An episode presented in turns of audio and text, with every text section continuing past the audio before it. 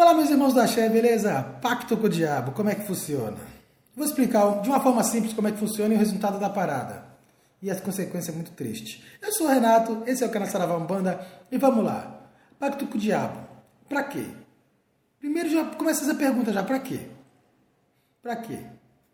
Porque se você está lascado na vida, todo ferrado no mundo, o que, que você tem a oferecer pro diabo? Nada. Ah, oferecer minha alma. Vamos lá, eu vou falar uma coisa bem verdade para você no olho, na bolinha do seu olho aqui, ó. Sua alma pertence a Deus. Entendeu? Sua alma pertence a Deus. Existe livre-arbítrio? Existe livre-arbítrio. Ah, graças a Deus existe livre-arbítrio, ele não se, não, se, não se mete na parada.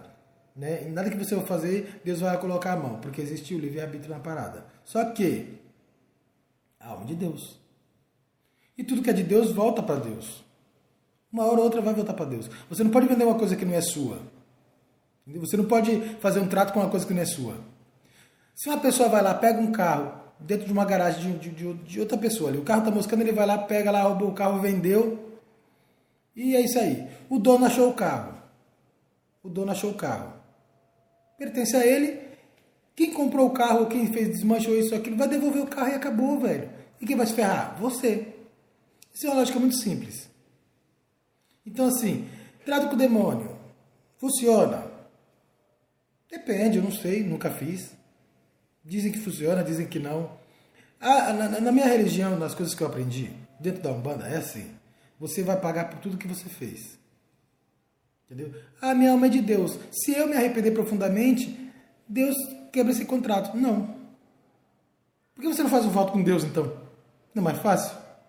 Porque eu sei que Deus também não vai deixar você morrer de fome. Você vai passar por provação. Porque a gente passa por provações na nossa vida.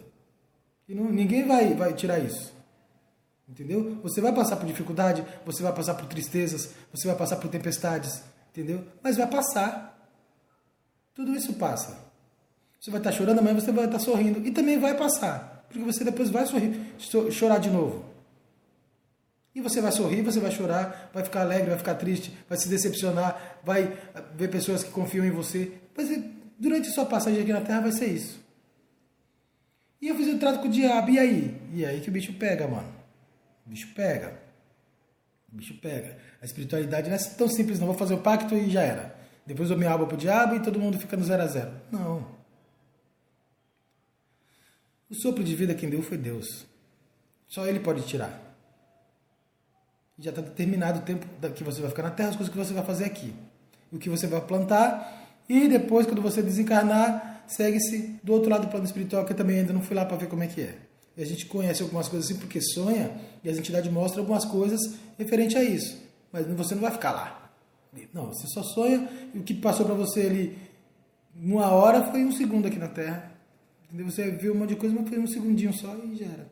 Então, assim, você fez o pacto.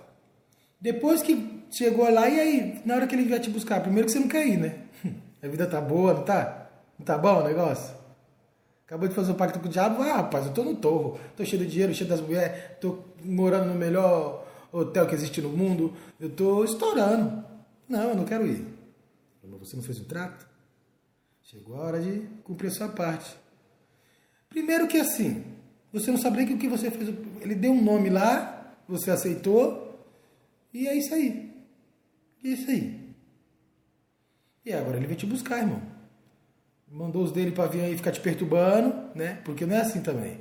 Quando vai chegando perto, você começa a sonhar com os bichão, começa a aparecer para você na parede, começa a quebrar um vidrinho, começa a cair uma coisa no chão. Aí você tá vendo que. Aí você sabe que o bicho tá chegando. Ninguém fala a parte ruim, né? Ninguém fala a parte ruim, né? Porque assim, é, é o que a gente aprende dentro da espiritualidade. Eu não, não, não fiz isso, não vivi isso. Entendeu? Mas assim, é o que você aprende dentro da espiritualidade. Ah, me arrependi. O problema é seu, irmão. Você fez um trato. Você vai ter que cumprir sua parte depois. Ah, mas eu não quero mais. O problema é seu, irmão. Você vai ter que cumprir sua parte. Ah, mas Deus não está comigo, irmão. Você não foi lá fazer a parada? Por que agora você não quer cumprir com a sua parte? Quem você conversou lá não cumpriu a parte dele? Não te deu dinheiro, não te deu fama, não te deu poder, você não foi influente, você não foi o cara? Agora ele veio te buscar para você ser o cara dele. Mas minha alma é de Deus, você acabou de falar, é de Deus mas você vai cumprir a sua parte porque Deus é justo. Deus é justo. Ele não falou para você ir lá e fazer nada. Entendeu? Ele não falou para você ir lá fazer nada, pacto com ninguém. Você foi porque você quis. Agora você arca com as consequências. Tudo que a gente planta, a gente colhe. Vai lá arca com a consequência que você fez. Se não fez uma merdinha, você vai resolver. É assim que funciona. É assim que funciona. Não tem como ah, usar de outro termo. Você foi lá fez merda, velho.